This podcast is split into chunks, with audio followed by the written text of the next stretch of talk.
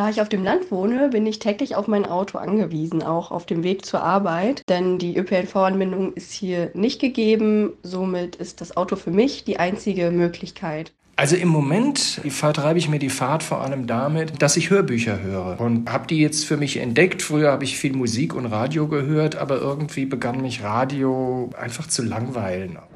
Der Vorteil ist natürlich mit dem ICE, man setzt sich in den Zug rein, es ist nicht so voll wie eine S-Bahn, man kann durchfahren. Verlorene Zeit ist Pendlerzeit nicht, weil ich sie halt einfach für mich mittlerweile gut gestalten kann. Man hat eigentlich, wenn alles gut läuft, ähm, gar keinen Stress. Das waren ein paar Stimmen von Kollegen und anderen Pendlern, die wir mal eingesammelt haben. Und sie haben uns erzählt, wie sie ihre Arbeitswege so meistern. Und genau um das Thema soll es heute auch gehen, nämlich um das Pendeln. Ja, Anne und wir zwei haben uns ja hier zusammengetan für diese Folge, weil wir beide einfach in dieser Pendlerfrage so super unterschiedlich sind. Ja, unterschiedlich und sehr ungewöhnlich, würde ich sagen. Zumindest hast du da auch eine sehr interessante Konstellation. Ja, ich gebe zu, dass ich da vielleicht so ein bisschen verrückt bin in der Sache. Also mein Weg ins Büro, das sind so fast 190 Kilometer und dank so einer ICE-Schnellverbindung funktioniert es seit vielen Jahren überraschend gut. Und da bin ich tatsächlich in ungefähr einer Stunde Fahrzeit aus Köln in Frankfurt. Aber ich muss auch zugeben, jetzt im Moment, wo es mit der Bahn so verrückt ist, zum Teil mit den ganzen Baustellen und Verspätungen, äh, ist es auch manchmal ganz schön nervig. Ja, Hut ab, kann ich da nur sagen. Ich habe mir diese Frage auch gestellt und mich deswegen bewusst dazu entschieden, ähm, hier zu meiner Arbeit hinzuziehen. Bei mir wären es nämlich 300 Kilometer gewesen, die ich entfernt wohne von meiner Heimat hier zur FAZ. Und das wollte ich echt nicht auf mich nehmen. Deswegen wohne ich zumindest unter der Woche hier und bin nur Wochenendpendlerin. Ja, unser Thema heute ist glücklich pendeln oder lieber umziehen. Mein Name ist Nadine Bös und ich bin verantwortlich für das Ressort Beruf und Chance hier in der FAZ. Und ich bin Anne Kuckenbrink, Wirtschaftsredakteurin bei der FAZ und Sie hören den Podcast Beruf und Chance. Und vielleicht hören Sie uns ja gerade sogar von unterwegs im Auto oder in der Bahn zu oder sogar auf dem Weg zur Arbeit.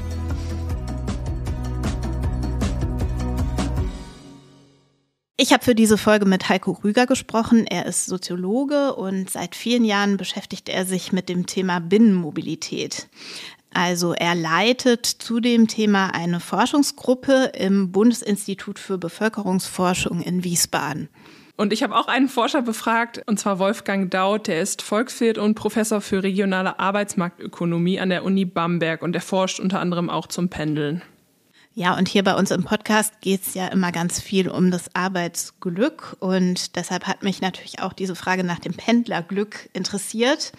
Wie gelingt es eigentlich, dass man gesund und froh und fit bleibt, wenn man so viel fährt? Und darüber habe ich mich mit äh, Steffen Heffner unterhalten. Der ist Arzt, genauer gesagt Psychologe und der ist der ärztliche Direktor der Klinik am Schönen Moos in Bad Saulgau.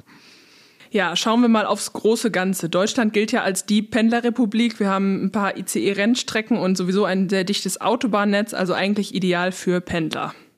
Ja, und wie schon gesagt, so eine Rennstrecke nutze ich selbst ja regelmäßig. Aber ich würde ja gerne einschätzen können, wie verrückt oder auch nicht so verrückt es tatsächlich ist, fast 200 Kilometer einfache Strecke zur Arbeit zu fahren. Und du hast dazu ja ein bisschen recherchiert. Genau, darüber habe ich mit dem Professor Wolfgang Daut gesprochen und er weiß ziemlich viel darüber, wie viel die Menschen pendeln und wie weit überhaupt. Und kann der mich vielleicht irgendwie ein bisschen beruhigen? Also wie bekloppt ist es jetzt, was ich mache? Hm, ja, du bist leider schon eine der Ausreißer, also eher im oberen Ende. Die meisten Menschen pendeln deutlich weniger als du. Und das sagt auch Wolfgang Daut. Vom Statistischen Bundesamt wissen wir, dass etwa die Hälfte aller Personen, äh, aller Beschäftigten in Deutschland einen Arbeitsweg von unter 10 Kilometer haben.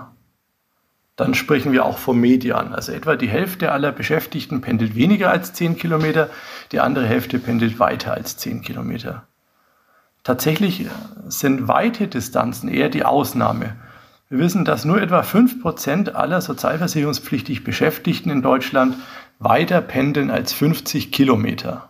Also, das zeigt, es pendelt in Deutschland so ziemlich jeder. Genau genommen sind es 20 Millionen Menschen. die auf dem Arbeitsweg in eine andere Gemeinde fahren. Und dann gilt man per Definition auch als Pendler. Das sind etwa 60 Prozent aller sozialversicherungspflichtig Beschäftigten. Aber die meisten eben nur über eine kurze Distanz und oft auch mit dem Auto. Ja, ja, das habe ich mir schon gedacht. Also wahrscheinlich bin ich nicht nur der Ausreißer mit meiner weiten Strecke, sondern überhaupt, dass ich Bahn fahre und dass ich mir das irgendwie so oft zumute, in diesen Zügen auch stecken zu bleiben. Ist es so? Ja, das kann man schon so sagen, wenn man sich die Zahlen anschaut. Du bist wieder mal in der Unterzahl und das sagt auch Wolfgang Daut. Zwei Drittel aller Pendler in Deutschland benutzen das Auto. Auf den ÖPNV entfallen weniger als 15 Prozent und der Rest, dann ungefähr 16 Prozent, auf Laufen oder das Fahrrad. Ja, dazu muss man jetzt vielleicht noch sagen, dass natürlich der Wohnort dabei eine große Rolle spielt, wie wir am Anfang schon gehört haben. Wer keine gute Anbindung an den öffentlichen Nahverkehr hat, muss nun mal auf das Auto wohl oder übel zurückgreifen. Also auch wenn er gerne vielleicht klimafreundlicher pendeln würde. Ja, ja, ich fahre ja auch von Großstadt zu Großstadt und da funktioniert das dann recht gut, ne? Interessant ist auch, dass dabei räumliche Muster erkennbar sind zwischen Stadt und Land. Und äh, Herr Daut sagt, dass ähm, Pendler üblicherweise aus dem Umland in die Großstädte pendeln und das erkennt man vor allem bei München oder im Speckgürtel von Berlin. Also das waren jetzt die ganz großen Durchschnitte und ich habe gelernt, dass äh, Fernpendeln selten ist und von mir aus auch ein bisschen verrückt. Aber was ich auch gelernt habe von dem Mobilitätsforscher, mit dem ich gesprochen habe, es hat schon im Vergleich zu früher zugenommen. Also der Heiko Rüger hat mir gesagt, äh, seit Anfang der 90er Jahre bis zuletzt ist der Anteil der Erwerbstätigen, die eine halbe Stunde oder länger einfache Strecke zur Arbeit pendeln, von etwa 20 Prozent auf zuletzt knapp über 27 Prozent gestiegen. Und das Gleiche, sagt er, kann man auch sehen, wenn man sich anschaut, wie weit die Leute fahren, also in Kilometern. Okay, das hätte ich ehrlich gesagt nicht gedacht, zumal ja der Stau überall zunimmt in ganz Deutschland und die Straßen immer mehr verstopfen. Also ob das jetzt immer stressfreier ist, weiß ich dann auch nicht. Nee, also ähm, das ist schon eine interessante Frage, was so äh, Gründe sind, die eigentlich dahinter stecken. Und Heiko Rüger hat mir mehrere genannt und einen davon fand ich besonders spannend. Zum Beispiel hat man jetzt in den letzten Jahren, Jahrzehnten gesehen, dass Doppelverdienerpaare zugenommen haben, das heißt, wo beide Partner erwerbstätig sind. Und das sind Konstellationen, in denen seltener umgezogen wird, weil ein Umzug dann für die mitziehende Person dann häufig zu beruflichen Nachteilen führt und man sozusagen dann deswegen lieber ein Pendelarrangement eingeht. Ja, also das ist diese höhere Frauenerwerbstätigkeit und so gerechter verteilte Rollen in der Beziehung. Also eigentlich so wirklich die modernen Entwicklungen in der Arbeitswelt. Und die zeigen dann rein pendeltechnisch eben schon ihre Nebenwirkungen. Ja, wobei Nebenwirkung so ein bisschen negativ klingt. Man kann es ja auch so sehen, dass Pendeln ökonomisch gesehen irgendwie sinnvoll sein kann, wenn man dort arbeitet, wo man auch mehr Geld verdient. Und das hat mir auch Wolfgang Laut im Gespräch erzählt. Als Arbeitsmarktökonom hält er das Pendeln für sinnvoll, weil Menschen dadurch flexibler sind und bei der Jobwahl nicht so eingeschränkt. Und ganz konkret hat er dafür auch ein Beispiel. Nehmen Sie mal eine Person mit einer ganz bestimmten Qualifikation sage ich mal, eine, eine Ingenieurin, die auf, auf, eine ganz, ähm, auf ein ganz spezielles Fachgebiet ausgerichtet ist. Wenn diese Person genau dort arbeiten müsste, wo sie auch wohnt, dann wird sie insbesondere, wenn sie in einem kleineren Ort wohnt, praktisch keine oder nur sehr wenig passende Jobs finden. Dagegen, wenn, eine, wenn diese Person jetzt einen höheren Pendelradius hat, wenn sie also bereit ist, weiter zu pendeln, dann wird die Anzahl der in Betracht kommenden Stellen steigen. In der Ökonomie wissen wir, dass je größer ein Markt ist, also je mehr Anbieter und Nachfrage auf einen Markt zusammentreffen, desto besser wird das Matching, also desto besser passen die beiden zueinander. Ja, also was tut man nicht alles für den Traumjob und wir merken auch, je größer der Pendelradius ist, desto größer die Wahrscheinlichkeit, dass man dann den optimalen Arbeitsplatz findet, der zu einem passt. Und er sagt auch, vom Pendelverhalten profitieren Firmen und Beschäftigte gleichermaßen, weil eben einerseits die Löhne steigen und andersrum, zumindest in der Theorie, die Produktivität steigt. Ja, hört sich alles total plausibel an. Aber ich finde, man muss ja schon, wenn man so rumrechnet, auch sehen, dass das Pendeln auch seine Kosten hat. Also zum Beispiel Bahnfahrkarten, kann ich aus Erfahrung sagen, sind nicht immer ganz billig oder halt, wenn man mit dem Auto fährt, der Sprit. Und dann hat's ja auch noch so diese externen Kosten, die man gerne mal nicht mitrechnet für die Umwelt, also dass Abgase rausgepustet werden und so weiter. Hat denn Herr Daut dazu auch was gesagt? Ja, das äh, ist ganz interessant. Ich habe mit ihm drüber gesprochen. Man kann es natürlich nicht so eindeutig sagen. Jetzt ist das Bahnfahren war auch schon mal günstiger, muss man sagen, wenn man nicht gerade im Regionalexpress irgendwo hinbummeln möchte mit 49 Euro im Monat. Aber eine eindeutige Antwort gibt es insgesamt nicht. Also auch bei Leuten, die mit dem Auto pendeln, die wohnen dann oft im Umland, wo wiederum die Mieten günstiger sind und dadurch ähm, sparen sie dann ein und man kann sich ja auch einen wesentlichen Teil über die Pendlerpauschale oder über die Steuer am Ende wiederholen. Also es gleicht sich aus und ist, ist wirklich von Fall zu Fall unterschiedlich. Aber ich finde, man muss ja nicht nur diese harten Kosten mit berücksichtigen. Es gibt ja auch sowas wie so weichere emotionale Kosten. Also zum Beispiel könnte ich mir vorstellen, dass die Betroffenen öfters gestresst sind vom Pendeln. Und dann haben sie vielleicht äh, eine bessere Stelle oder einen Job, der irgendwie besser zu ihnen passt, aber sind durch den Stress einfach nicht mehr so leistungsfähig und leiden einfach drunter, dass ihnen der lange Arbeitsweg zusetzt. Ja, das ist ein total wichtiger Punkt, der, den, den mir auch Herr Daut nochmal erklärt hat. Und interessant ist dabei, dass, dass seit Corona da ein anderes Phänomen erkennbar ist. Und zwar scheint es den Leuten seit Corona so ein bisschen auf den Geist gegangen zu sein, in den Städten zu wohnen. Viele sind dann doch ins Umland ausgeweicht und wollten ein bisschen mehr Lebensqualität, vielleicht noch ein bisschen wohnen im Grün und haben eben da gesagt, dann nehme ich lieber eine längere Fahrtstrecke jeden Tag auf mich. Und damit steigen dann natürlich auch die Pendeldistanzen wiederum an. Ja, also Pendeln passt nicht zu jedem und äh, man kann übrigens relativ genau sagen, was das für Menschen sind, die sich dann doch fürs Pendeln entscheiden. Und wer sich dafür entscheidet und eben nicht so wie du an den Arbeitsort zieht, dazu hat mir Heiko Rüger auch noch was gesagt. Wenn man sich diese Entscheidungssituation zwischen langen Pendelwegen oder eben Umzug anschaut, dann sieht man, dass das sogenannte ortsspezifische Kapital hier eine ganz wichtige Rolle spielt. Das sind also Aspekte, die Personen an bestimmte Orte binden. So konnten wir in einer Studie feststellen, dass insbesondere ein erwerbstätiger Partner, eine erwerbstätige Partnerin, aber auch Kinder im schulpflichtigen Alter, aber auch Wohneigentum dazu führen, dass Personen sich äh, wenn sie vor der Wahl stehen, umzuziehen oder zu pendeln, eher für die Pendellösung entscheiden. Ja, so ist es wohl, aber trotzdem kommen ja nicht immer alle gleich gut mit der Pendellösung klar am Ende. Pendeln wird von den einen vielleicht als angenehm empfunden, aber ein großer Teil empfindet es, glaube ich, auch als lästig oder als verlorene Lebenszeit, die da täglich verschwunden geht. Viele wiederum wollen aber auch mehr Zeit für sich gleichzeitig, wollen Ruhepausen am Tag. Und da frage ich mich so ein bisschen, wieso versucht man nicht das einfach zu verbinden. Also die Stunde oder zwei, die man dann am Tag alleine im Auto sitzt, die könnte man doch möglichst effektiv nutzen und mal ein Hörbuch hören oder sonst was machen. Oder morgens die halbe Stunde, die man in der Bahn hat, da wollen sowieso noch nicht viele Leute mit einem reden. Wenn man Pech hat, dann kann man die Zeit ja irgendwie versuchen, nicht, nicht ganz so ähm, öde sein zu lassen. Oder was meinst du? Ja, ich kann es total bestätigen aus Erfahrung. Also es sind sehr, sehr unterschiedliche Dinge, die man so tut im Zug. Ich kann ja jetzt nur für den Zug sprechen erreichen. Die einen wollen Ruhe, die anderen wollen halt ihre Pendelzeit nutzen, gerade um gesellig zu sein und dann irgendwie morgens im Bordbistro dann zusammen Kaffee trinken und quatschen. Oder ich habe auch von Leuten gehört, die mit dem Auto pendeln und die irgendwie ihre Freisprech-Telefonanlage super genießen und einfach äh, ewig telefonieren. Und ich habe mich mit dem Psychologen Steffen Heffner auch über dieses Thema unterhalten und der sagt, es ist eigentlich überhaupt nicht so entscheidend, was man genau macht beim Pendeln, sondern es ist wichtig, wie man das dann für sich selbst empfindet. Ja, also sinnvoll ist es immer eben, wenn man die Zeit intelligent nutzt, äh, noch was entweder gleich fertig macht, was man zu Hause eh noch beruflich hätte machen müssen, oder eben sich dann äh, Entspannungsverfahren und äh, was entspannendem Hobbys und so weiter zuwendet. Ne? Das kann jetzt das, das Lesen oder das Stricken sein, klar.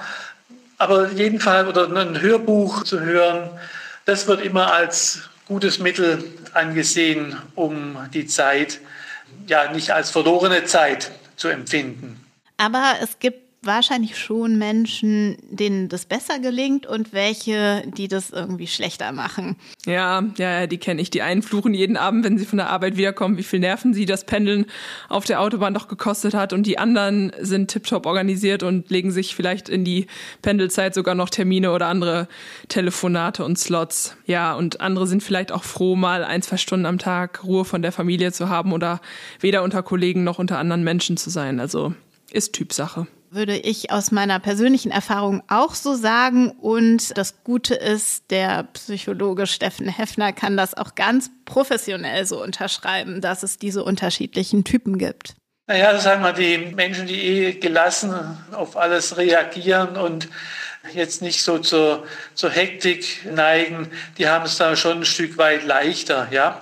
Also ich sage mal so, wer halt schon mit anderen Dingen, privat oder beruflich, maximal belastet ist, den Stress des Pendeln zusätzlich. Wenn sie sonst alles super in Ordnung haben, dann ist es kein großer Belastungsfaktor. Man braucht so ein bestimmtes Mindset wahrscheinlich einfach. Das hilft enorm, wenn man mit so diesen ganzen Unwägbarkeiten, die zwischen Stellwerkstörungen und fehlendem Bahnpersonal da so passieren, dass man damit einfach fertig wird. Wir haben zum Beispiel so eine Art kleine Kollegenreisegruppe. Das sind so immer dieselben fünf bis sechs Leute, die auch hier im Haus arbeiten und regelmäßig Köln, Frankfurt fahren. Und wir treffen uns einfach öfters mal zum Quatschen. Und ich habe auch mal aus diesem Kreis einfach einen Kollegen danach gefragt, wie er das so sieht mit diesem Pendler-Mindset. Ich glaube, das Wichtigste ist, ähm, so das richtige Mindset zu haben. Ich glaube, wenn Leute anfangen zu denken, was könnte ich jetzt machen, statt im Zug zu sitzen, hat man so direkt verloren.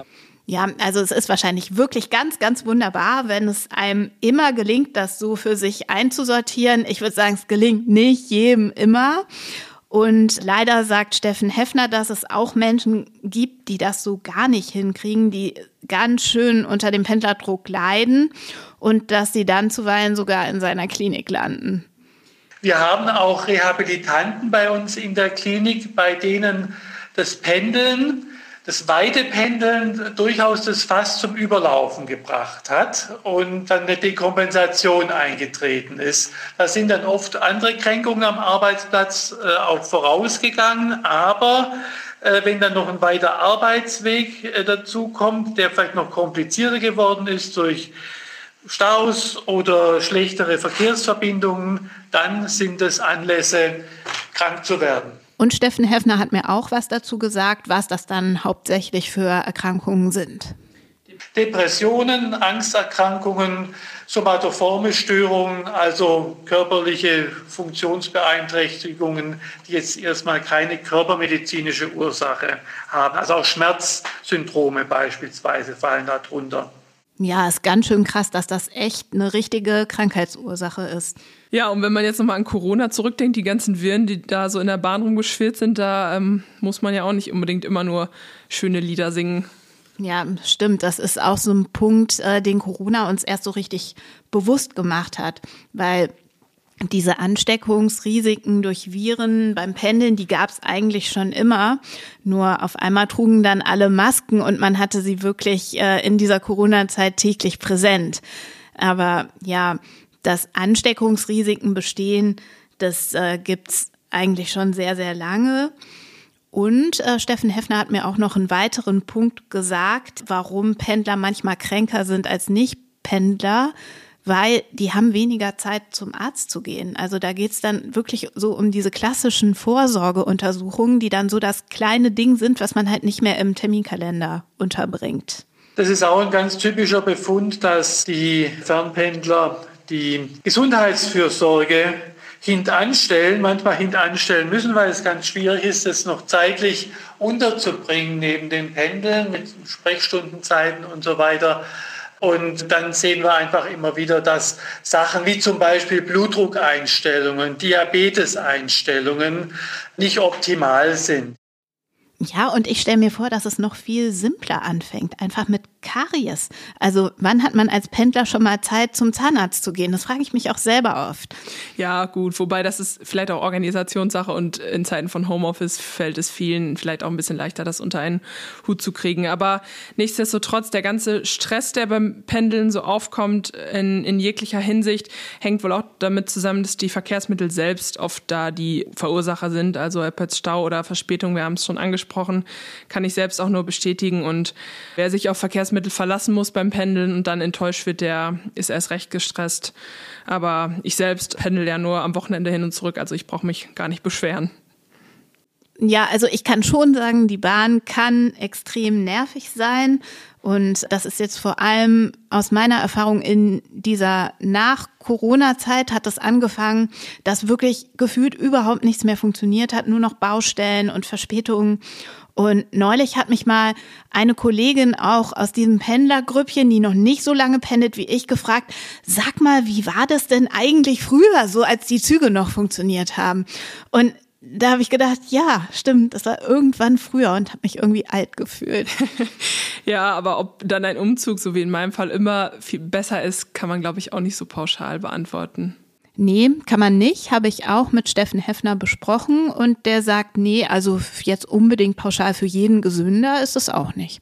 Nein, das muss man abwägen. Leute fangen ja an, erstmal eine Zeit lang zu pendeln. Wenn man merkt, nach, sagen wir mal, ein, zwei Jahren, das tut mir gar nicht gut und irgendwelche Gesundheitswerte verschlechtern sich deutlich, dann sollte man über einen Umzug nachdenken. Wir, wir sehen aber auch Pendler, die machen das 10, 20, 30 Jahre. Wie gesagt, das sind die, die sonst auch gesund durchs Leben gehen und keine weiteren Probleme oder auch keine weiteren seelischen Probleme haben. Denen macht es auch nichts. Ne? Die Robusten, die, die fahren dann immer. Also ich kann mir auch vorstellen, dass es bestimmte Berufsgruppen gibt, die einfach häufiger fahren als andere. Mir würden zum Beispiel sofort Unternehmensberater einfallen. Die haben ja meistens Kunden, die irgendwo in Deutschland sind. Oder Professoren. Also ich kenne das noch aus meiner Uni-Zeit, dass die oft ganz woanders wohnen und dann nur in den Vorlesungszeiten vor Ort sind. Ja, die, die durch ihren Job eh viel, viel unterwegs sind. Darüber habe ich auch mit Herrn Daut gesprochen und er sagt, dass man da auch ganz klare Tendenzen bei den Berufsgruppen selber feststellen kann. Ganz auffällig ist, dass die durchschnittliche Pendeldistanz mit dem Bildungsabschluss ansteigt. Also je höher der Bildungsabschluss ist, desto weiter pendeln die Menschen in aller Regel. Der Grund dahinter ist, dass die Berufe, die diese Personen machen können, eben nicht mehr gleichmäßig über den Raum verteilt sind.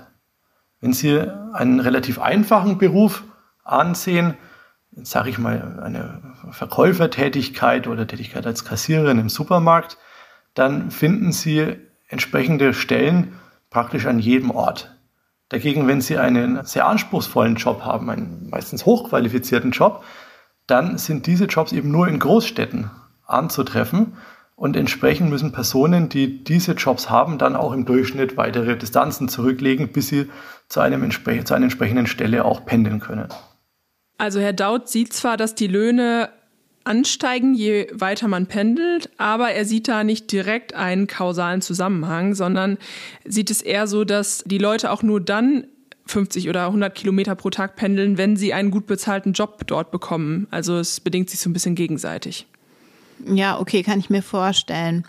Ich habe dann auch noch Heiko Rüger danach gefragt, was eigentlich so den typischen Pendler kennzeichnet. Und der hat mir vor allem dann noch was Spannendes zu Männern und Frauen erzählt. Man kann aber auch sehen, dass der Zusammenhang zwischen Pendeln und Stresserleben für bestimmte äh, Personengruppen deutlicher ausfällt. Das ist insbesondere für Personen mit Kindern, insbesondere Mütter, der Fall. Also Mütter leiden mehr unter langen Pendeldistanzen. Sie sind deswegen auch ähm, schneller bereit, äh, sozusagen Homeoffice gegen Pendeldistanz einzutauschen. Und das ist sozusagen ein durchgängiger Befund, dass man sehen kann, Frauen, insbesondere Mütter, für die ist es schwieriger aufgrund von ähm, gesellschaftlichen Rollen ihr Privat- und Familienleben mit umfangreicher Pendelmobilität zu vereinbaren. Ja, klingt total logisch. Ich kann es jetzt aus meiner Alltagsevidenz so nicht bestätigen. Also unser Pendlergrüppchen ist so ungefähr 50-50 Frauen, Männer. Und die Frauen sind auch nicht alle kinderlos, aber ich kann mir gut vorstellen, dass es für den großen Durchschnitt so schon stimmt. Und äh, wahrscheinlich sind wir Köln-Frankfurt-Fahrer da auch einfach nicht besonders repräsentativ. Ja, sag mal, Nadine, du hast ja auch Familie und pendelst eine wahnsinnige Strecke pro Tag. Wie gut kriegst du das denn alles unter einen Hut eigentlich? Ja, also das ist schon tatsächlich nicht einfach und man braucht sehr, sehr viel Hilfe. Man muss sich das so vorstellen, wenn man so einen weiten Pendelweg hat, dann ist ein Tag vor Ort arbeiten natürlich eigentlich ein verlorener Tag mit der Familie. Man steht vielleicht noch zusammen auf und frühstückt zusammen und dann kommt man so nach Hause und bei den Kindern sind eigentlich alle Tätigkeiten des Tages gelaufen und die Hausaufgaben gemacht und man kann halt vielleicht noch gute Nacht sagen. Und das hört sich jetzt so hart an und in Zeiten von Homeoffice macht man das einfach dann glücklicherweise auch nicht äh, ganz jeden Tag mehr. Und ja, wie gesagt, es funktioniert auch nur, wenn man viel und nette Hilfe hat, also durch den Partner und tatsächlich auch noch weitere Leute, Großeltern zum Beispiel. Ja, da hat Corona wirklich einen, in der Hinsicht einen guten Beitrag geleistet. Aber natürlich hängt die Entscheidung fürs Pendeln nicht nur von Mann oder Frau oder Familienverhältnissen ab, sondern auch noch mit vielen anderen Variablen. Zum Beispiel spielt es auch eine Rolle, hat Wolfgang Daut gesagt, ob ich jetzt eher in einem großen Konzern arbeite oder in einem kleinen Familienunternehmen. Und da geht es auch wieder um das Finanzielle.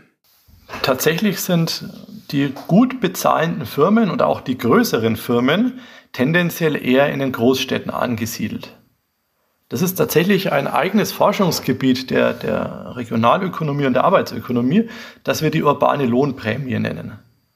Firmen zahlen in Städten höhere Löhne und das, obwohl sie auch höhere Kosten haben. Also obwohl sie, weil ja Firmen auch Mieten zahlen müssen und eben auch ihren, ihren Arbeitgebern ihre höheren, äh, ihren Arbeitnehmern ihre höheren Mieten ähm, kompensieren müssen. Trotzdem lassen sich Firmen darauf ein. Firmen sind sind systematisch oder erfolgreiche Firmen sind systematisch eher in großen Städten angesiedelt, einfach weil es sich für sie lohnt. Wir sprechen hier von sogenannten Agglomerationsvorteilen. Firmen profitieren von der Nähe zu anderen Firmen, mit denen sie über Lieferverflechtungen oder den Austausch einfach von Ideen und Wissen verbunden sind und werden dadurch produktiver. Ja, das finde ich interessant. Man könnte ja meinen, Mensch, wenn es in den Städten so teuer ist, auch zum Wohnen, dann sollen die Firmen doch raus ins Umland. Aber so einfach ist die Debatte dann am Ende doch nicht. Und ähm, Fakt ist ja auch, in den Städten können sich die Firmen die besten Mitarbeiter rauspicken. Ja, das kann ich mir auch vorstellen. Und es gibt noch einen anderen Effekt. Äh, ich kann mir vorstellen, dass gerade vor Corona so in kleinen und mittelständischen Unternehmen, die dann noch eine starke Präsenzkultur hatte, dass es einfach äh, von den Chefs erwünscht war, dass man vor Ort ist und dass die Mitarbeiter irgendwie nah dran wohnen und so gefühlt immer verfügbar sind. Und das ist auch eine Sache, die sich aus meiner Sicht mit dem Corona Homeoffice ziemlich geändert hat. Ja, Wolfgang Daut sagt auch, dass seit Corona eine Art Verhaltensänderung eingetreten ist. Aber auch da gilt natürlich nur in bestimmten Berufsgruppen ist das der Fall. Also die, die Homeoffice machen können, in Dienstleistungsberufen, ähm, Friseure oder ähnliches zum Beispiel überhaupt nicht. Was da auch interessant ist, dass ähm, viele Corona da so ein bisschen genutzt haben und ähm, versucht haben, das im Vorstellungsgespräch gleich mit einzuhandeln, dass sie nur ein oder zwei Tage zum Beispiel die Woche im Büro sein müssen. Das finde ich ist auch eine ganz gute Option, das ähm, familiäre und private zu vereinen. Jetzt müssen Sie sich die individuelle Entscheidung vorstellen. Vielleicht bin ich bereit, maximal 30 Minuten einfach pro Tag zu pendeln. Wenn jetzt aber mein Chef mir anbietet, dass ich nur noch an zwei Tagen pro Woche pendeln muss und an drei Tagen von zu Hause aus arbeiten kann, dann wäre ich vielleicht auch bereit, an diesen zwei Tagen weiter, vielleicht eine Stunde lang zu pendeln.